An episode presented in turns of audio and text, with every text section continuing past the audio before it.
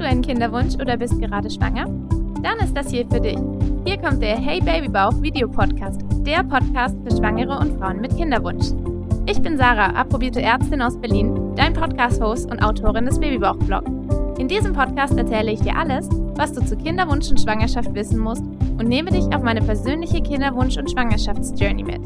Du findest diesen Podcast auch als Video auf YouTube. Also wundere dich nicht, wenn ich manchmal von Video spreche. Und nun geht's los mit einer neuen Folge. Was sind eigentlich die Vorteile von einer natürlichen Geburt gegenüber einer Sektio? Ist ein Kaiserschnitt wirklich so was Schlimmes? Wann muss der gemacht werden? Wo liegen die Vor- und Nachteile? Sollte ich mich für einen Wunsch-Kaiserschnitt entscheiden? Heute geht es um das Thema Kaiserschnitt, Sektio versus natürliche Geburt. Ja, das ist, glaube ich, eines der Themen, das beschäftigt äh, Mamas ganz, ganz viel. Und als ich mich gerade angemeldet habe zur Geburtsanmeldung quasi, also telefonisch gemeldet habe zur Geburtsanmeldung in meiner Wunschklinik, kam auch sofort die Frage, ja, wie planen Sie denn zu entbinden? So als wäre es so, hätten Sie gerne einen Chicken Burger oder einen Cheeseburger? Und ich meinte dann noch so, ähm, naja, wenn alles klappt, dann natürlich wäre schon der Plan. Ich habe aber auch gleich dazu gesagt, Sollten sich allerdings irgendwo Komplikationen ergeben, bin ich die Letzte, die Ihnen Stress macht, wenn es doch ein Kaiserschnitt wird. Aber probieren würde ich schon gerne, natürlich. Das ist so mein Stand. Ich kann euch auch ehrlich gesagt immer empfehlen, dass ihr in eine Geburt, obwohl ich jetzt noch keine erlebt habe, aber von allen Berichten, von allen ist, geht mit nicht zu vielen Erwartungen rein. Überlegt euch grob, was wäre so eure Vorstellung, aber bleibt flexibel. Und genauso sehe ich es auch. Also es gab einen Zeitraum, da habe ich gesagt, ich will auf jeden Fall, wenn ich später schwanger bin, einen Kaiserschnitt. Das lag auch daran, dass ich tatsächlich beides gesehen habe. Also ich habe ja im Studium, ihr wisst ja, oder die meisten von euch wissen ja, dass ich Ärztin bin, auch wenn ich nicht als Ärztin arbeite, aber im Studium habe ich beides gesehen. Also ich war bei natürlichen Geburten dabei und ich habe auch bei Kaiserschnitten assistiert war super spannend. Also ich habe mal an einem Tag, glaube ich, sieben, acht Kaiserschnitte hintereinander gesehen. Zack, zack, zack, da kam ein Baby nach dem anderen. Das geht nämlich echt schnell, so ein Kaiserschnitt. Gerade vor allem die geplanten Kaiserschnitte gehen sehr schnell. Ähm, funny Story, ich habe irgendwann einen Blutspritzer beim Nabelschnurabklemmen mitten ins Auge bekommen. Danach bin ich fast zusammengeklappt vor Schreck und musste danach HIV-Test, Hepatitis-Test und so weiter machen, weil wenn man sich schneidet oder eben Blutkontakt hat als Chirurg, dann muss man das eben machen. Das war damals für mich so ein Oh Gott! Aber wenigstens Schwangere sind ja immer schon auf alles durchgetestet. War eine ganz normale Schwangere, war also kein Problem. Aber da ist Sarah DPJ, na, das war Krankenpflegepraktikum. Studentin mal gleich danach fast umgekippt. Aber trotzdem habe ich tatsächlich die Sektion als etwas sehr Kontrolliertes erlebt ähm, da war immer klar, was passiert als nächstes. Zack, Hautschnitt, dann wird ja gerissen in der Regel und nicht weitergeschnitten, weil es klingt schlimm, ist aber besser fürs Gewebe. Das ist das, was man übrigens unter sanfter Kaiserschnitt versteht. Dass links und rechts jemand anpackt und mal kräftig reißt. Also, oh Gott, hätte ich jetzt eine Triggerwarnung verwenden sollen? Naja, auf jeden Fall ist das jedenfalls besser. Und dann ging es ganz schnell, noch ein kleiner Schnitt. Zack, war das Baby raus, Nabelschnur abgeklemmt, Kinder, es hat geguckt. Baby hat geschrien. Baby kam zur Mutter. Mutter war glücklich. Wir hatten einen Vorhang. Das war so, hm, effizient, nachvollziehbar. Ich wusste, was als nächstes passiert. Außer als der Blutspritzer kam. Ähm, war aber auch echt ein Treffer, ne? Dieser eine Spritzer vom Nabelschnur abklemmen. Zielsicher getroffen. aber darum soll es ja gar nicht gehen. Ähm, Im Gegenteil dazu, bei den natürlichen Geburten, wo ich da war, war das für mich, ich war ja auch noch sehr jung, das war so schrecklich die haben so geschrien vor Schmerzen. Und ich kannte ja nur die Chirurgie. Patienten schreien in der Chirurgie nicht. Die haben vielleicht ein bisschen Angst, dann werden sie in Narkose gelegt und dann sind sie ruhig. Und deswegen war das für mich tatsächlich was, wo ich gesagt habe, um Gottes Willen, ich will niemals eine natürliche Geburt. Ich will unbedingt einen Kaiserschnitt. Und da hat sich meine Meinung inzwischen auch deutlich geändert, seitdem ich mich mehr damit beschäftigt habe, was einen da erwartet. Und deswegen sage ich jetzt auch, also mein Masterplan wäre eindeutig eine natürliche Geburt, weil, und ich nehme es jetzt schon mal vorweg, es gibt, hat eigentlich tatsächlich in einer unkomplizierten Schwangerschaft für Mutter und Kind deutlich mehr Vorteile natürlich zu entbinden. Es gibt aber Situationen, in denen eine Sektio, ein Kaiserschnitt, definitiv anzuraten ist. Generell ist die Kaiserschnittrate in Deutschland sehr weit gestiegen. Ähm, das hat medizinische Gründe zum Teil. Also zurzeit ist sie so knapp bei 32 Prozent. Sie war auch schon mal bei fast 40 Prozent. Das heißt aber, jede dritte Frau hat einen Kaiserschnitt. Und hier an der Stelle, bevor ich jetzt darauf eingehe, warum Kaiserschnitte so häufig geworden sind, möchte ich mal einen harten, harten Disclaimer machen. Eine Kaiserschnitt ist genauso eine Geburt. Und Frauen, die andere Frauen das irgendwie runtermachen, weil sie einen Kaiserschnitt hatten, Leute, tut das bitte nie, nie, nie. Das ist genauso eine Geburt. Das hat, die hat zwar in mancher Hinsicht vielleicht am Anfang weniger Schmerzen, aber die haben danach verdammt Schmerzen. Komme ich auch später noch dazu. Also, und es ist beides eine Meisterleistung der Mutter und wir sollten bitte, bitte aufhören, als Mütter uns gegenseitig für unsere Entscheidungen zu verurteilen. Auch wenn ich jetzt eine natürliche Geburt äh, plane, würde ich niemals eine Frau, die gleich sagt, ich möchte einen Kaiserschnitt, irgendwie verurteilen. Und bitte tut es auch nicht. Lasst uns da einfach gemeinsam akzeptieren, dass jede, Frau, die eine Schwangerschaft und eine Geburt hinter sich hat, hat es verdient und Respekt zu bekommen. Von Männern und anderen Frauen. Also das nur mal so gleich als Appell mit eingebracht. Ja, tatsächlich ist, wie gesagt, die Kaiserschnittrate sehr hoch. Das liegt zum Teil an medizinischer Notwendigkeit. Es liegt aber auch daran, dass es einen gewissen Trend auch dazu gab, weil viele auch gedacht haben, es ist leichter, was man so nicht sagen kann, weil ich habe ja schon angedeutet, es ist zwar vielleicht weniger Wehenschmerz, dafür aber ganz äh, erheblich Schmerzen danach. Also auf der Skala von schmerzhaften Eingriffen, großen, von großen Operationen, rangiert der Kaiserschnitt postoperativ auf Platz 9. Das ist also einer der schmerzhaftesten Eingriffe danach. Die Tage danach sind wirklich nicht ohne und es kann auch Wochen und Monate lang zu Beschwerden kommen. Also insofern, es ist nicht der leichte Weg. Es ist einfach nur ein Weg, der das verlagert, wann die Probleme eher auftreten. Ähm, aber ein anderer Faktor, und den darf man auch nicht ganz vernachlässigen, ist, ein Kaiserschnitt ist für ein Krankenhaus lukrativ. Eine natürliche Geburt dauert so lange und ist in unserem Kostenabrechnungssystem, dem DRG-System des Krankenhauses, schlecht gestellt. Das heißt eigentlich von natürlichen Geburten Krankenhäuser, die sind häufig nicht mal kostendeckend. Wohingegen ein Kaiserschnitt, wie gesagt, sehr schnell geht, deswegen habe ich auch so viele hintereinander gesehen an einem Tag, der ist sehr gut abrechenbar, der ist viel effizienter. Für ein wirtschaftlich agierendes Krankenhaus und man wünscht sich das natürlich als Patient immer nicht, dass das Krankenhaus daran denkt, aber Krankenhäuser müssen natürlich irgendwo auch auf die Wirtschaftlichkeit achten. Aber tatsächlich spielt das sicherlich auch eine Rolle. Ist der Kreislauf voll, das Blatt sieht nicht gut aus, da kann man schon mal auch mal. Vielleicht passiert das da durchaus auch hin und wieder mal, dass dann einer Frau auch eher zu einem Kaiserschnitt geraten wird, die ihn vielleicht nicht medizinisch unbedingt gebraucht hätte. Das heißt jetzt nicht die bösen Ärzte, um Gottes Willen, ich möchte meinen Kollegen hier nichts unterstellen, aber es ist schon eine Tendenz, also man muss das schon wissen, dass es für ein Krankenhaus lukrativer ist, einen Kaiserschnitt zu machen und besser planbar. Aber, wie gesagt, es gibt auch, sehr, auch medizinische Gründe. Also allen voran ähm, die Plazenta previa. Wenn die Plazenta über dem Muttermund liegt, dann kann das Kind ja nicht unten raus ähm, ohne dass es massive Probleme gäbe. Also das ist wirklich immer noch ein klarer Fall, wo man heutzutage schon sagt, klar, die kann mal noch ein bisschen wandern, aber wenn man eine Plazenta previa hat, stellt man die Mutter schon darauf ein, das wird höchstwahrscheinlich eine Schnittentbindung. Früher hat man auch gesagt, unbedingt immer bei HIV-infizierten Frauen, damit quasi weniger Blutkontakt da ist, dass die Wahrscheinlichkeit niedriger ist, dass das Kind sich infiziert. Inzwischen mit den sehr, sehr guten antiretroviralen Therapien, die wir haben, ist auch unter HIV bei einer Mutter, wo quasi die Viruslast unter Nachweisgrenze gedrückt wird mit Therapie, eine vaginale Entbindung möglich. Aber es ist schon trotzdem noch ein Fall, wo man häufiger eher einen Kaiserschnitt machen würde.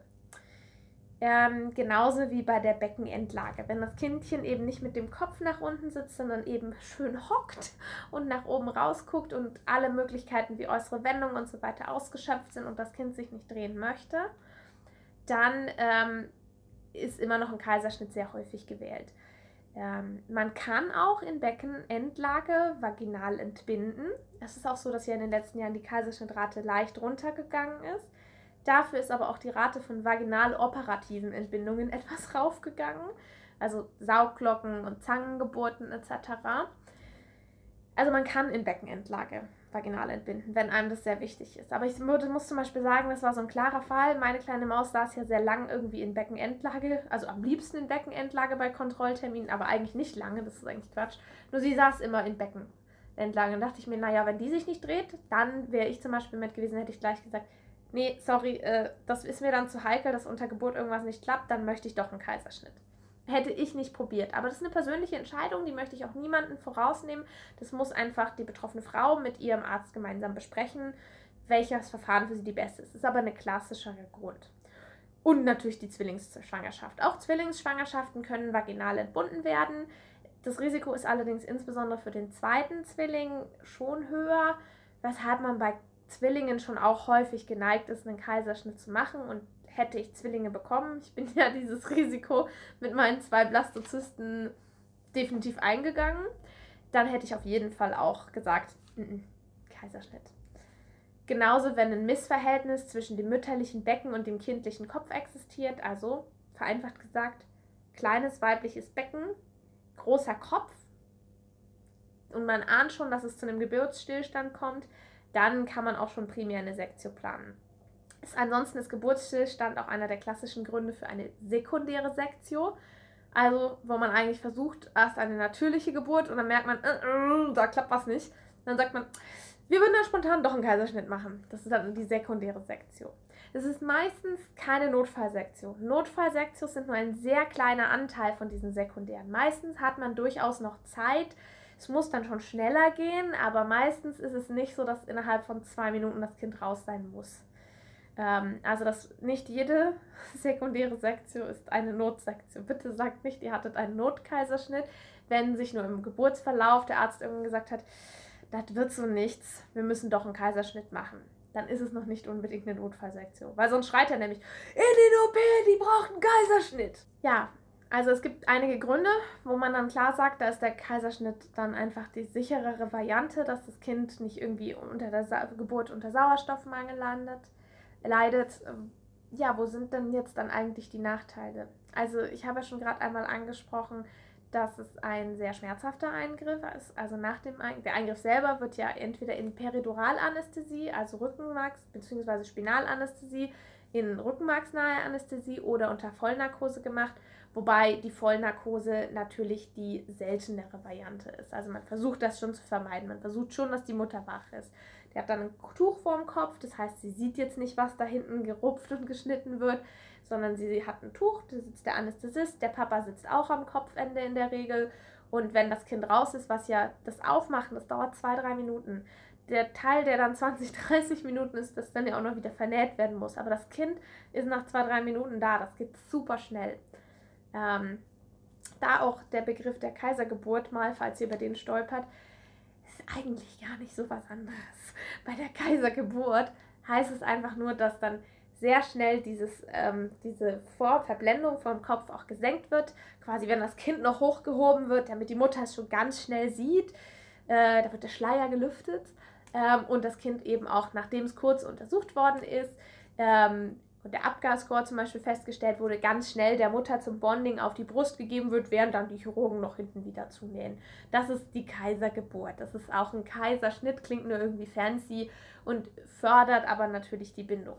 Weil, da kommen wir jetzt wieder zurück zu den Nachteilen, es ist schon so, dass diese Geburtspassage für das Baby verschiedene positive Einflüsse hat, wenn es durch den Mutterkanal, also durch die Vagina und den Muttermund, ähm, nach draußen kommt. Also einmal hat man da tatsächlich, werden sehr, sehr viele Bindungshormone ausgeschüttet und das macht es auch leichter, diese erste initiale Bindung zwischen Mutter und Kind zu fördern. Es ist außerdem auch so, dass es in der Zeit auch, dass es wohl auch aufs Immunsystem einen großen Einfluss hat. Also auch diese Passage durch den Vaginalkanal ist etwas, was dem Immunsystem des Kindes gut tut und Kinder, die durch den Kaiserschnitt geboren wurden, fehlt das eher. Deswegen haben die häufiger in den ersten Wochen etwas mehr mit Infektionen zu kämpfen, ein bisschen schwächeres Immunsystem. Es ist auch eine Anpassung des Kindes. Es wird ja nicht beim Kaiserschnitt, müsst ihr euch das vorstellen, schlummert da so fröhlich, ohne Wehen, ruhig im Bauch vor sich rum und plötzlich macht's puff, es ist hell, das Licht ist an. Ihr kennt es selber, wenn ihr morgens aufwacht und jemand euch quasi gefühlt mit der Taschenlampe ins Gesicht lampt und sagt, hallo, guten Morgen, Zeit aufzustehen. Ist jetzt nicht so angenehm. Deswegen haben Kinder nach Kaiserschnittgeburten signifikant häufiger sogenannte Anpassungsstörungen. Ähm, bei einer natürlichen Geburt geht es ja mit den Wehen los, da wird das Kind aufgeweckt, merkt schon, oh scheiße, irgendwas ändert sich irgendwie hier. Und das dauert dann ja stundenlang. Und dadurch ist es so ein bisschen einfach, da hat der Körper auch des Babys Zeit, sich darauf einzustellen. Irgendwas ändert sich gerade. Ja, und tatsächlich weiß man auch aus Studien, dass, nach, dass Kinder nach Kaiserschnitt langfristig ein erhöhtes Risiko für chronische Erkrankungen wie Diabetes und Asthma haben. Warum das so ist, kann ich euch nicht erklären. Ich kann euch nur sagen, dass es so ist. Also insofern, es ist alles keine Katastrophe. Ah, einen Punkt habe ich noch vergessen. Tatsächlich in Folgeschwangerschaften, was passiert denn nach einer Sektion? Das ist auch noch relevant. Es ist nicht so, dass einmal Kaiserschnitt, immer Kaiserschnitt. Also gerade nach einem Kaiserschnitt sagt man, kann man durchaus eine vaginale Entbindung auch noch probieren. Das geht.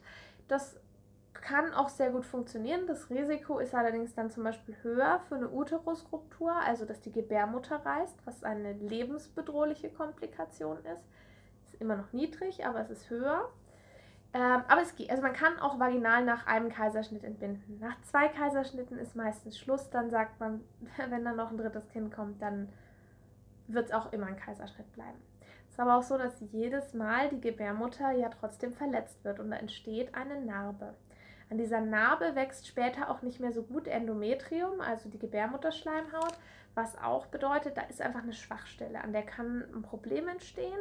Es kann reißen, es kann aber auch, wenn sich jetzt unglücklicherweise das Baby dort einnistet, an dieser Kaiserschnittnarbe, dann ist da einfach nicht genug Schleimhaut und dann ist das tatsächlich einer der Gründe, die zu einer frühen Fehlgeburt führen können. Also es erhöht tatsächlich in der Folgeschwangerschaft die Komplikationsrate und das Risiko für eine Fehlgeburt. Nicht massiv, aber moderat.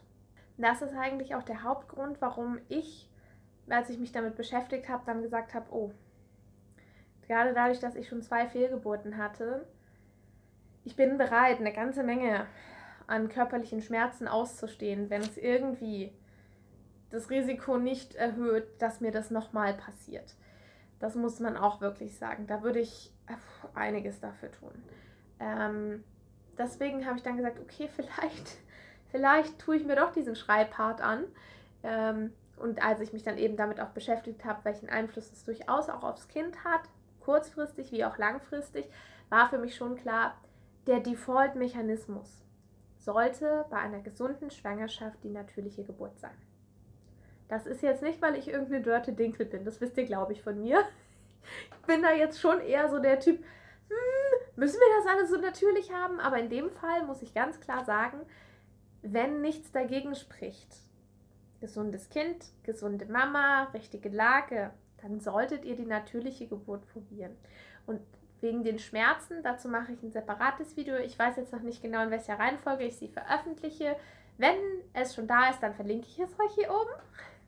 Ansonsten äh, kommt es kurz danach sicherlich es gibt Möglichkeiten der Schmerztherapie unter Geburt. Also wenn die Schmerzen der einzige Grund sind, warum ihr überlegt, einen Kaiserschnitt zu machen, dann würde ich euch raten, darüber nachzudenken, vielleicht eher Richtung Schmerztherapie zu denken, weil ihr kriegt die Schmerzen nach dem Kaiserschnitt ansonsten. Und ihr seid deutlich länger beeinträchtigt. Ihr habt zwar einen geringeren Wochenfluss, das ist ein netter Vorteil, weil meistens eine kleine Ausschabung noch gemacht wird und damit die Hauptmenge an Gewebe schon weg ist. Aber es kann wochenlang dauern, bis da wirklich alles auch im Bereich der Kaiserschnittnarbe, die Sensibilität der Haut wieder normal ist. Es, also es hat einigen Einfluss. Ähm, ihr verschiebt den Schmerz eigentlich nur. Ja, es sind andere Schmerzen. Auch nach natürlichen Geburten gibt es ja mit Dammrissen und Dammschnitten auch ganz ordentlich Schmerzen. Da glaube ich, mache ich ein Video danach, wenn ich selber mal durch hatte, weil ich glaube, manches kann man besser beurteilen. Vielleicht mache ich auch noch mal ein Update zum Thema Geburt danach, aber ich kann euch ja nur jetzt sagen, was quasi, wie habe ich jetzt geplant? Wie habe ich auf die Frage, wie würden Sie denn gerne entbinden? Chicken Burger, Cheeseburger? Äh, wieso habe ich, wie habe ich meine Antwort gefunden? Ähm, es wird ein Update geben, weil ich es noch nicht selber erlebt habe.